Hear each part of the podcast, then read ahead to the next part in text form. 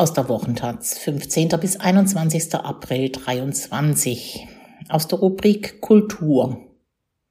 An der Propagandafront. Angebliche Helden der Spezialoperation. Wer in russischen Zeitungen liest und Militärbloggern folgt, erlebt ein Feuerwerk von Lügen und historischen Verdrehungen. Von Katja Kollmann. Die Wochenzeitung Argumenti i Fakti ist laut Impressum außerhalb Russlands not for sale. In der Berliner Stadtbibliothek liegt sie trotzdem aus. Momentan ist die Ausgabe 9 2023, Anfang März, verfügbar. Die Bibliothek hat diese Zeitung abonniert, um Leserinnen möglichst das gesamte Medienspektrum anbieten zu können, erklärt Pressesprecherin Anna Jacobi. Laut Eigenangabe liegt die Auflage bei über 1,2 Millionen Exemplaren. Der Eigentümer wird dort aber nicht genannt. Tatsache ist, die Zeitung wird von der Moskauer Stadtregierung herausgegeben. Sie hat Argumenti i Fakti, einst unabhängiges Flaggschiff der Perestroika-Ära, um 1990 mit einer Auflage von über 33 Millionen Exemplaren, bereits 2014 aufgekauft. Seit der Krim-Annexion und der Besetzung der Ostukraine verfügt die Moskauer Exekutive also über ein bestes eingeführtes Veröffentlichungsorgan. Ein Jahr nach Beginn des russischen Angriffskriegs ist diese Publikation ein interessantes Anschauungsobjekt, um die Mechanismen staatlicher Propaganda zu analysieren. So werden Porträts von Helden der Spezialoperation in verschiedene Ressorts gestreut und prominent bebildert. Die Texte nutzen reportagehafte Elemente und setzen schon in der Überschrift direkte Rede ein, um Authentizität zu suggerieren. Ich habe mein Business aufgegeben und Hubschrauber gekauft. So wird das Porträt eines ursprünglich militärfremden jungen Mannes angetitelt, der als Kriegsgewinnler Wohnungen im Donbass kaufen will, sich dann vor Ort von der Notwendigkeit des Kampfeinsatzes überzeugt.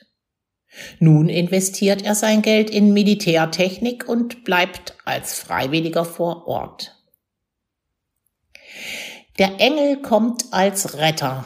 Die Geschichte des freiwilligen Gagarin, der hunderte Kinder unter Beschuss des ukrainischen Militärs aus Mariupol gerettet hat, wird ein zweiter Text betitelt. Er vermittelt den Eindruck, die ukrainische Armee habe die Stadt unrechtmäßig besetzt und die heldenhaften russischen Verteidiger setzten ihr Leben für Zivilisten aufs Spiel. Vor dem Hintergrund der russischen Blockade und der Zerstörung des Theaters von Mariupol, in dem Frauen und Kinder Schutz suchten, kann der Text nur als Versuch gewertet werden, die geschundene Stadt positiv zu besetzen. Ob es die Personen, so wie sie geschildert werden, wirklich gibt, muss in Zweifel gezogen werden. Viele Texte behandeln Sanktionen von USA und EU gegen Russland. Die Hauptthese wird immer wieder gekäut. Sanktionen belasten die russische Wirtschaft weniger als angenommen. Im Wirtschaftsteil ist ein Text über Klopapier, dessen Diktion an die Panik zu Anfang der Corona-Pandemie erinnert. Hamsterkäufe als erste Reaktion auf Sanktionen. Inzwischen ist die türkische Firma Hayat Kimya Marktführer in Russland. Klopapier kostet über 30 Prozent mehr als vor Kriegsbeginn. Für vier Rollen Klopapier zahlt man in Moskau momentan 200 Rubel, etwa 2,50 Euro. Vor dem Krieg waren es 130 Rubel. Im Politikteil wird Russland konsequent als Opfer dargestellt, illustriert mit einer Collage, die die Sanktionen von USA und EU als ansteigende Mauer darstellt. Das wird mit der ikonischen Fotografie der Erstürmung des Berliner Reichstags 1945 kurzgeschlossen, garniert mit zwei Flaggen, die sowjetische und die russische mit der Losung Mobilisierung der Wirtschaft. Der Text geht auf das Motiv, das zwei historisch unterschiedliche Situationen visuell gleichsetzt, gar nicht ein. Am Schluss die Drohung, man zwingt uns zu den Prinzipien zurückzukehren, die Zar Alexander III. Ende des 19. Jahrhunderts formuliert hat. Russland hat nur zwei Verbündete, sein Heer und seine Marine.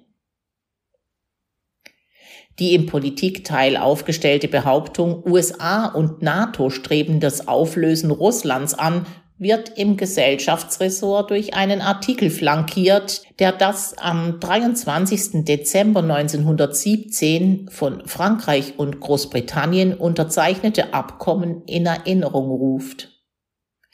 Darin haben beide Mächte im Falle eines Separatfriedens zwischen Russland und dem Deutschen Reich eine gemeinsame Intervention und die Aufteilung Russlands in verschiedene Einflusssphären beschlossen. Der Text reiht Zeitzeugenberichte von 1919 aneinander, die nur von Gräueltaten durch US-Soldaten berichten. Sie kämpften damals mit den Weißen gegen die Bolschewiki. Daraufhin wird der Großfürst Alexander Mikhailowitsch zitiert, der auch nach der Machtergreifung Lenins gesagt haben soll. Die Integrität Russlands ist in jedem Fall zu verteidigen und Schritt für Schritt werden wir uns, nach den Gebietsverlusten als Folge des Ersten Weltkriegs, wieder an unsere ursprüngliche Westgrenze annähern. Historische Ereignisse werden manipulativ eingesetzt, um in der Bevölkerung Angst vor einer etwaigen Wiederholung zu schüren und Behauptungen zu stützen. Die Geburt des Westens, wie es Churchill gelang, den USA und somit der ganzen Welt seine schon lange währende Russophobie überzustülpen beginnt ein Text, der sich auf Churchills Rede vom 5. März 1946 bezieht, in der der britische Premier erstmals vom eisernen Vorhang sprach.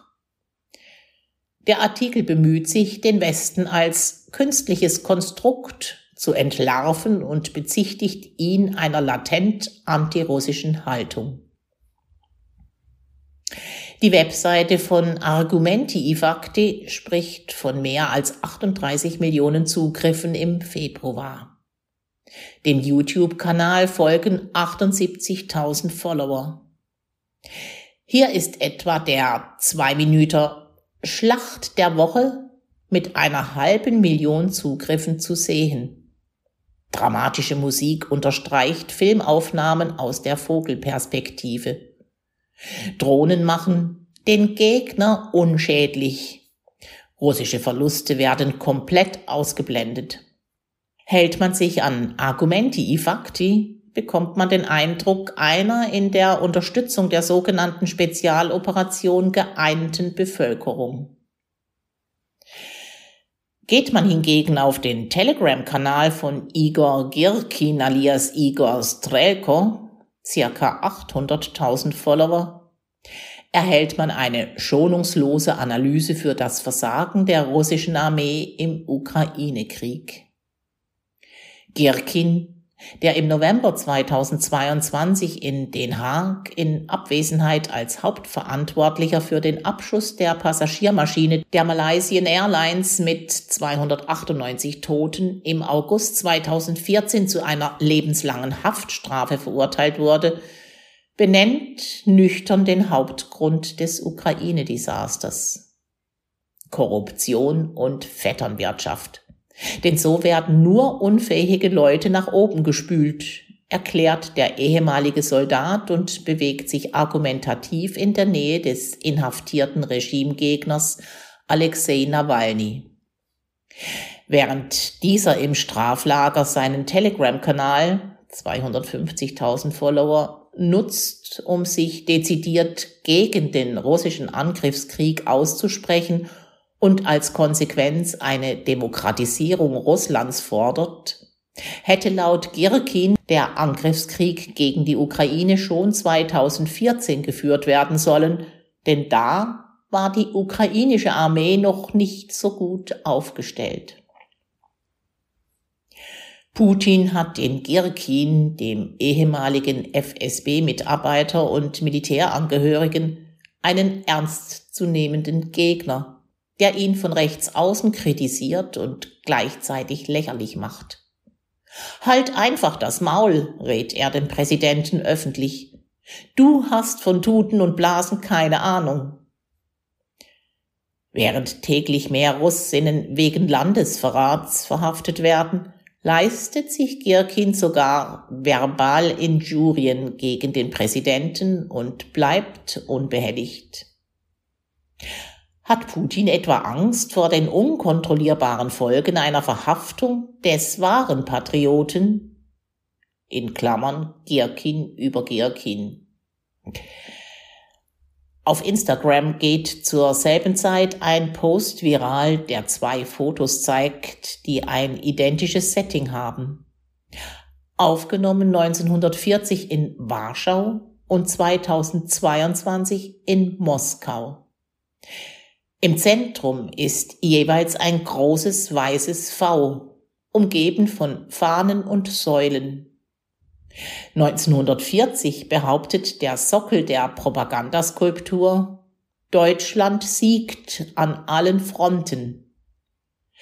2022 In der Wahrheit liegt die Kraft. Hat sich hier die Propagandaabteilung des Kreml tatsächlich von Josef Goebbels inspirieren lassen?